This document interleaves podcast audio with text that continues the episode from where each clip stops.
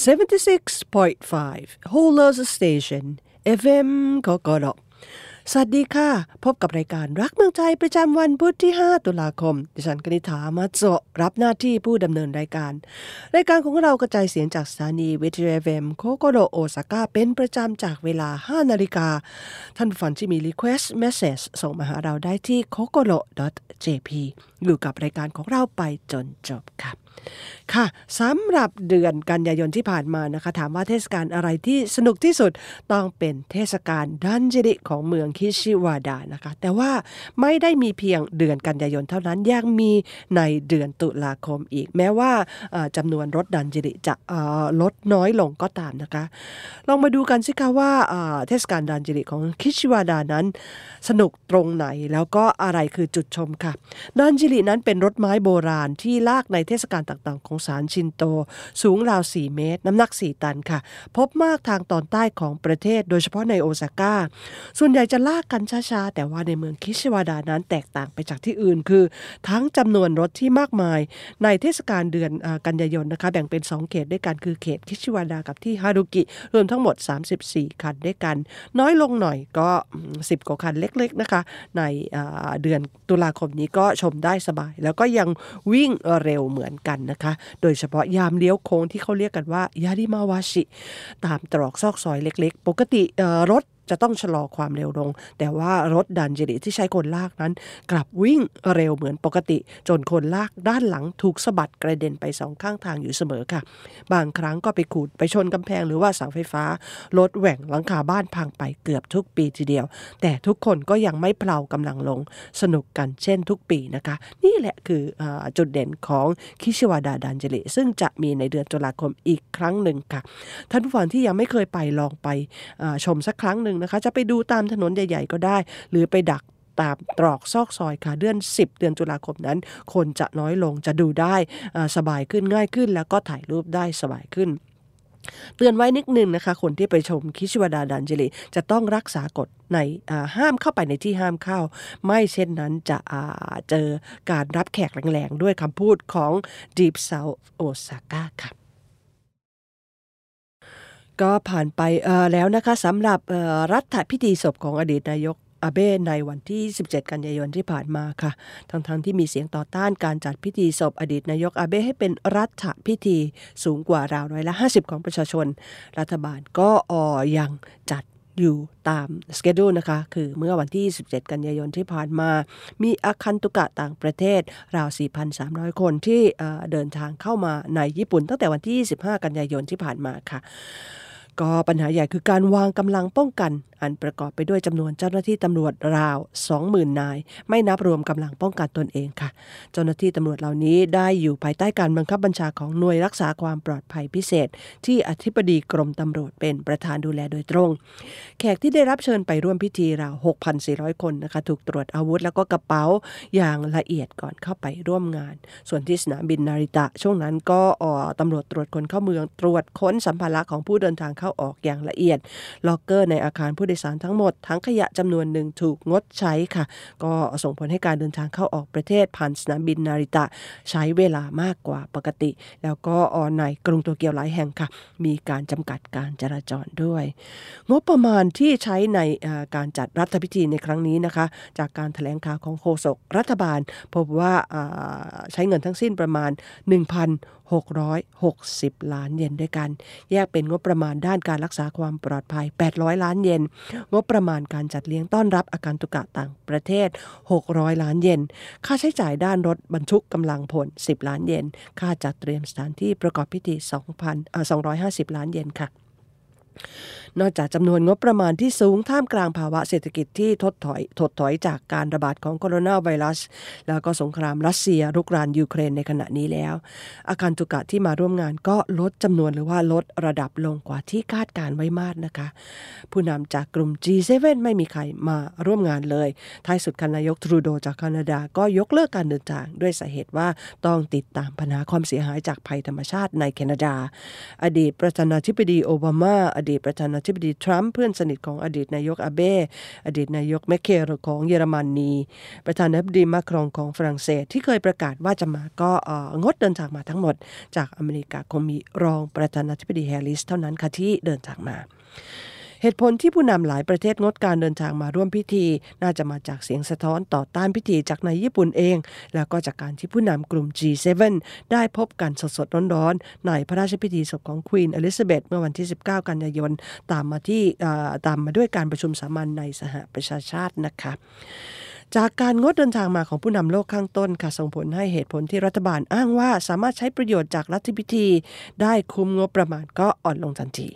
นักวิเคราะห์ด้านการเมืองบางคนมองค่ะว่า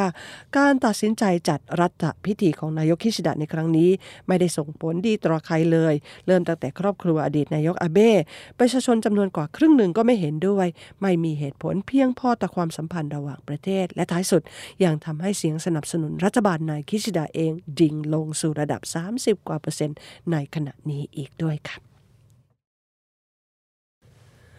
ค่ะเช้านี้ขอย้อนกลับไปดูพระราชดำรัสของควีนอลิซาเบธก่อนเสด็จกลับประเทศหลังทรงเสด็จเยือนญี่ปุ่นในปี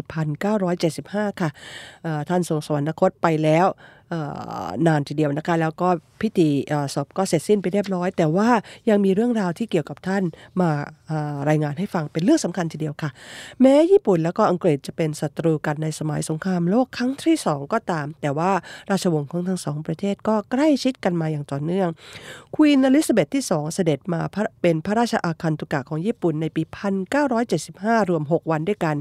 ก่อนเสด็จกลับค่ะพระองค์ทรงตอบคำถามสื่อมวลชนญี่ปุ่นเกี่ยวกับความประทับใจในการเสด็จเยือนว่า การได้เข้าเฝ้าจักรพรรดิฮิโรฮิโตะทำให้พระองค์ตระหนักได้ว่ากษัตริย์ภายใต้รัฐธรรมนูญคืออะไร กษัตริย์เป็นตำแหน่งที่โดดเดี่ยว ต้องตัดสินใจสิ่งสำคัญสำคัญตามลำพัง ราชวงศ์ทุกพระองค์และรัฐบาลต่างช่วยเป็นกำลังสำคัญทำหน้าที่ด้วยความรับผิดชอบอย่างเต็มกำลังทว่าผู้ที่ประวัติศาสตร์จะตัดสินว่าถูกผิดนั้นคือข้าพเจ้าเพียงผู้เดียว ผู้ที่ตระหนักถึงความจริงข้อนี้คงมีเพียงจักรพรรดิฮิโดฮิโตผู้ทรงครองราชมา 50 ปีเต็ม ข้าพเจ้าอยู่ในตำแหน่งยาวนานมา 23 ปี แต่ก็ยังไม่ ถึงครึ่งหนึ่งของพระองค์ พระองค์ทรงผ่านสงครามและก็สันติภาพร่วมกับประชาชนมาโดยตลอด พระดำรัสข้างต้นของพระองค์ เป็นเสมือนหนทางชี้แนะอนาคตที่ข้าพเจ้าเองก็ยังมองไม่เห็นคาดเดาไม่ถูกข้าพเจ้าข้ามน้ำข้ามทะเลมาครึ่งโลก ก็เพื่อมารับคำสอนจากท่านผู้นี้ พระราชดำรัสของพระองค์มีคุณค่ามากข้าพเจ้าได้เรียนรู้และสัมผัสเบื้องลึกของหลายสิ่งหลายอย่าง ขอขอบพระทัยอย่างมาก ราวปี 1921 ค่ะสมัยที่จักรพรรดิฮิโรฮิโตะยังทรงดำรงตำแหน่งมกุฎราชกุมารด้วยพระชนมายุ 20 ชันษา พระองค์ได้เสด็จไปเยือนประเทศอังกฤษ และได้เข้าเฝ้าพระเจ้าจอร์จที่ 5 พระอัยการของควีน แล้วก็ได้รับคำสอนเกี่ยวกับหน้าที่ของกษัตริย์ภายใต้รัฐธรรมนูญ ในปี 1971 เมื่อจักรพรรดิฮิโรฮิโตเสด็จเยือนอังกฤษ พระองค์ทรงกล่าวถึงประสบการณ์ดังกล่าวในพระราชพิธีเลี้ยงต้อนรับที่พระราชวังบักกิงแฮม แล้วก็ในปี 1979ในการประธานสัมภาษณ์สื่อมวลชนในประเทศ ถึงความประทับพระทัยในอดีต ท่านก็ทรงย้ำอีกครั้งค่ะว่าสมัยไปเยือนราชวงศ์อังกฤษ พระเจ้าจอร์จที่ 5 ทรงได้รับข้าพเจ้าอย่างอบอุ่น ท่านทรงสอนข้าพเจ้าถึงบทบาทหน้าที่ของกษัตริย์ภายใต้รัฐธรรมนูญ นับตั้งแต่นั้นเป็นต้นมาข้าพเจ้าก็เฝ้าแต่ตรึกตรองเสมอว่า บทบาทที่สมควรของข้าพเจ้าในฐานะกษัตริย์ภายใต้รัฐธรรมนูญคืออะไร สิ่งที่พระเจ้าจอร์จที่ 5 ทรงกล่าวกับจักรพรรดิฮิโรฮิโตต่อมาได้ถูกถ่ายทอดให้ควีนผู้เป็นพระราชนัดดาอีกทอดหนึ่ง มันเป็นคำสอนที่ประมุขของประเทศผู้โดดเดี่ยวเท่านั้นที่จะเข้าใจได้จับแจ้ง ดังเช่นที่ควีนได้ประธานสัมภาษณ์ และเหนืออื่นใด แม้สองประเทศจะผ่านสงครามในฐานะศัตรูต่อกัน ทิ้งแผลชิ้นใหญ่ไว้ก็ตาม แต่ความสัมพันธ์กว่าครึ่งศตวรรษ ระหว่างสองราชวงศ์ก็ยังสืบเนื่องมาจนทุกวันนี้ค่ะ 76.5 Holers Station FM กกรท่านผู้ฟังกำลังรับฟังรายการรักเมืองไทยประจำวันพุธที่ 5 เดือนตุลาคม ช่วงหลังของรายการก็ยังมีเรื่องราวต่างๆ มาคุยให้ฟังเช่นเคยนะคะ ค่ะสำหรับเพื่อนๆ คนไทยคงทราบกันแล้วค่ะว่า นายกคิชิดะได้แถลงข่าวนะคะ ตั้งแต่เมื่อกลางดึกวันที่ 22 กันยายนว่า ญี่ปุ่นมีนโยบายยกเลิกการจำกัดจำนวนคนเข้าประเทศจากวันที่ 11 ตุลาคมที่จะถึงนี้ก็เนื่องในโอกาสที่นายกคิชิดะไปร่วมประชุมสามัญสหประชาชาติที่กรุงนิวยอร์กแล้วก็ได้เปิดแถลงข่าวนะคะว่า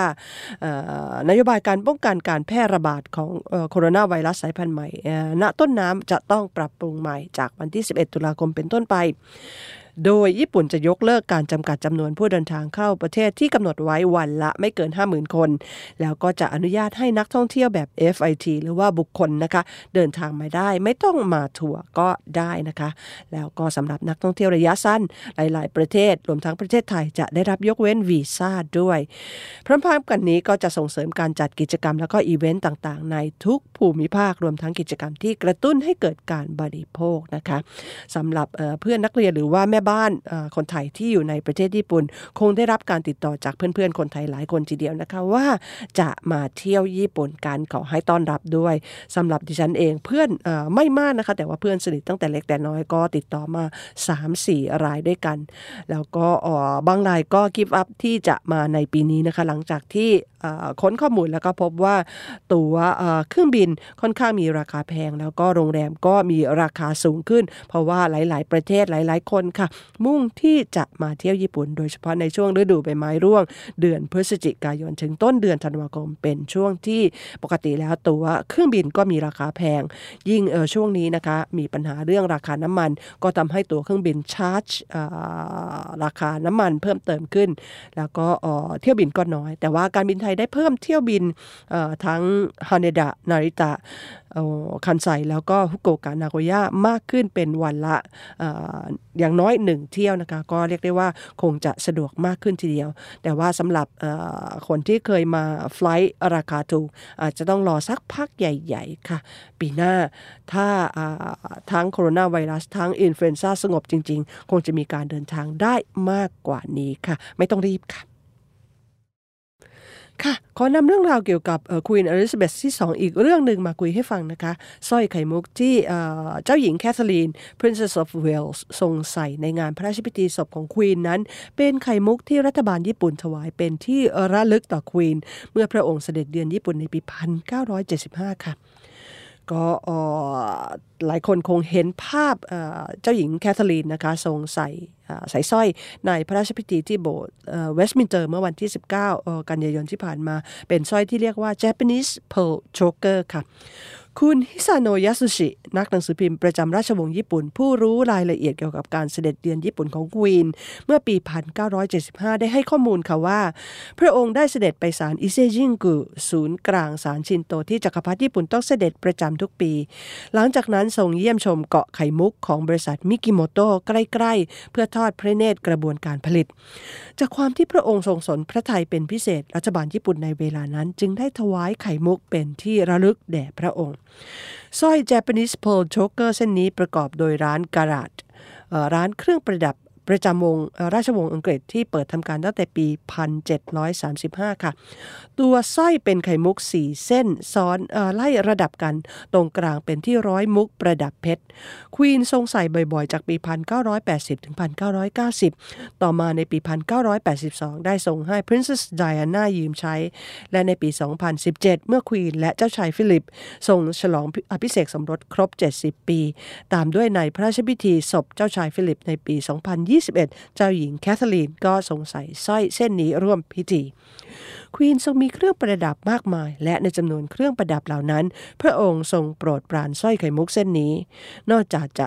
ทรงใช้บ่อยๆ แล้ว ยังทรงส่งต่อให้กับเจ้าหญิงไดอาน่าและเจ้าหญิงแคทเธอรีน ซึ่งทั้งสองพระองค์ต่างดำรงตำแหน่ง Princess ของมกุฎราชกุมารอังกฤษ